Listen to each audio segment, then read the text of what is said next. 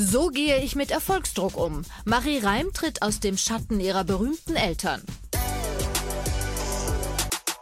Vor kurzem tourte sie noch mit ihrer Mama Michelle durch die Lande bei deren Jubiläumstour. Jetzt steht ein Urlaub an. Umso mehr freuen wir uns, dass Marie Reim jetzt für uns Zeit hat. Hallo. Hallo, ich freue mich sehr. Vielen Dank. Ja, wir freuen uns auch. Marie, wie war denn die Tour mit deiner Mutter? Aufregend. Also ich habe vorher ja noch nie in meinem ganzen Leben meine eigenen Songs mit Band spielen dürfen. Deswegen, das war so ein ganz anderes Gefühl und ähm, ich habe das Gefühl, dass das Publikum das deswegen auch umso mehr aufnimmt und das umso mehr spürt, was man da selber an Leidenschaft irgendwie ähm, in sich hat. Marie, jetzt ist das ja bei vielen äh, Kindern prominenter Eltern, egal ob Schauspieler oder Sänger, oft so, dass die sehr darauf bedacht sind, sich von ihren Eltern zu distanzieren. Bei dir hat man doch immer das Gefühl, du gehst da ganz entspannt mit um, ne? Zu Anfang war es ähm, etwas schwierig, weil durch die, durch die ganzen ähm, ähm, Hardcore Michelle oder die Hardcore Matthias Reim-Fans ist es doch etwas schwer. Ähm, die vergleichen einen sehr, sehr stark, sehr, sehr viel und sagen, hey, entweder sagen sie, du kommst niemals an deine Eltern ran oder sie sagen, du kannst ihr nicht das Wasser reichen oder du machst sie nach. Also das sind so die drei Hauptaussagen, die man dann da hört. Ich glaube, entspannt damit umzugehen ist die beste Lösung. Du bist davon überzeugt, dass du auch im Musikgeschäft gelandet wärst ohne deine berühmten Eltern. Warum?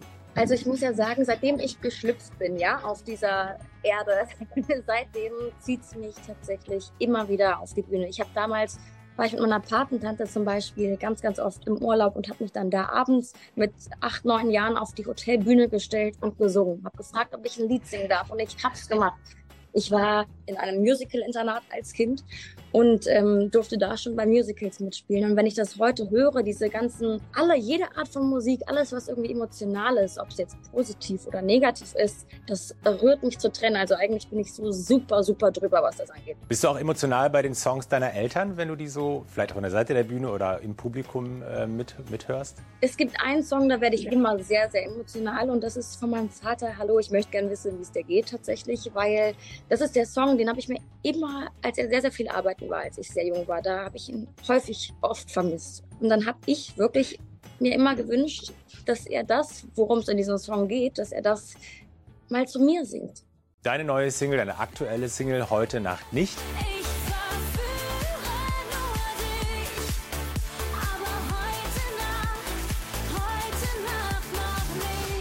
Wie würdest du deinen Stil beschreiben? Wie unterscheidest du dich künstlerisch von deinen Eltern? Naja, eine Sache, die ist nah an meinem Papa gelegen, aber nicht musikalisch vom Stil, sondern mein Papa sagt immer, Persönlichkeit verkauft ist ein blödes Wort, aber verkauft sich am besten. Alles, was echt ist, das spüren die Menschen. Würdest du denn für dich sagen, dass die Berühmtheit deiner Eltern ein Fluch oder ein Segen ist? das kann gut sein, kann aber auch schlecht sein. Ähm, wenn man doppelte Aufmerksamkeit hat. Einmal von den Mami-Fans, einmal von den Papi-Fans und die Leute, die, die sind sehr, sehr, sehr interessiert an allem, was du tust, aber die urteilen auch genauso schnell. Marie, du und ich, wir haben eine Sache gemeinsam, nämlich eine unüberschaubare Zahl an Halbgeschwistern. oh je, wie viele hast du denn? Acht. Und du bist, glaube ich, neun, ne? Sind es bei dir? Ich bin bei neun, aber krass. hast du noch Kontakt zu den allen? Geht das überhaupt? Die wohnen ja auch alle auf der ganzen Welt verteilt gefühlt. Deswegen, wir sehen uns alle ähm, je nachdem, an welchen Orten wir gerade sind. Und äh, irgendwie kriegen wir das schon immerhin tatsächlich, ja. Ja, zumindest einmal warst du ja jetzt mit deinen jungen Jahren auch schon selber äh, in den Schlagzeilen, also in Schlagzeilen, die man sich vielleicht nicht wünscht. Da ging es um Streit mit deiner Mutter. Wie bist du damals damit umgegangen oder was hat das mit dir gemacht? Damals muss ich sagen, war das sehr, sehr, sehr schwierig für mich. Also ich musste mir wirklich eine gewisse Auszeit nehmen.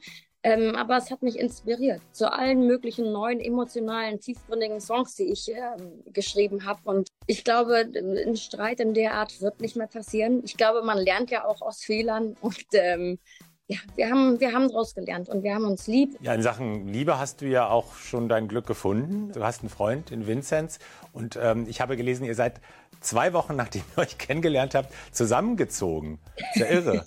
ja, ja, das ist tatsächlich wahr. Also es, ich bin da total ins kalte Wasser gesprungen. Ich habe mich ähm, Hals über Kopf verliebt und ja, aber er auch und es ging irgendwie nicht anders. Also, weil es hat gar nichts gebracht, weil wir haben ab dem Tag, wo wir uns gesehen haben, kennengelernt haben und da waren wir zwei komplett Fremde. Seit diesem Tag haben wir keinen Abend mehr, außer einmal, als ich in die Schweiz reisen musste, keinen Tag mehr ohne einander verbracht. Marie, man merkt förmlich, äh, dass du voller Geschichten steckst und äh, der Welt viel zu erzählen hast. Dementsprechend machen wir uns gar keine Sorgen um deine Karriere. Auf gar keinen Fall. Mach's gut. Tschüss. Vielen Dank für das Interview. Macht's gut. Tschüss.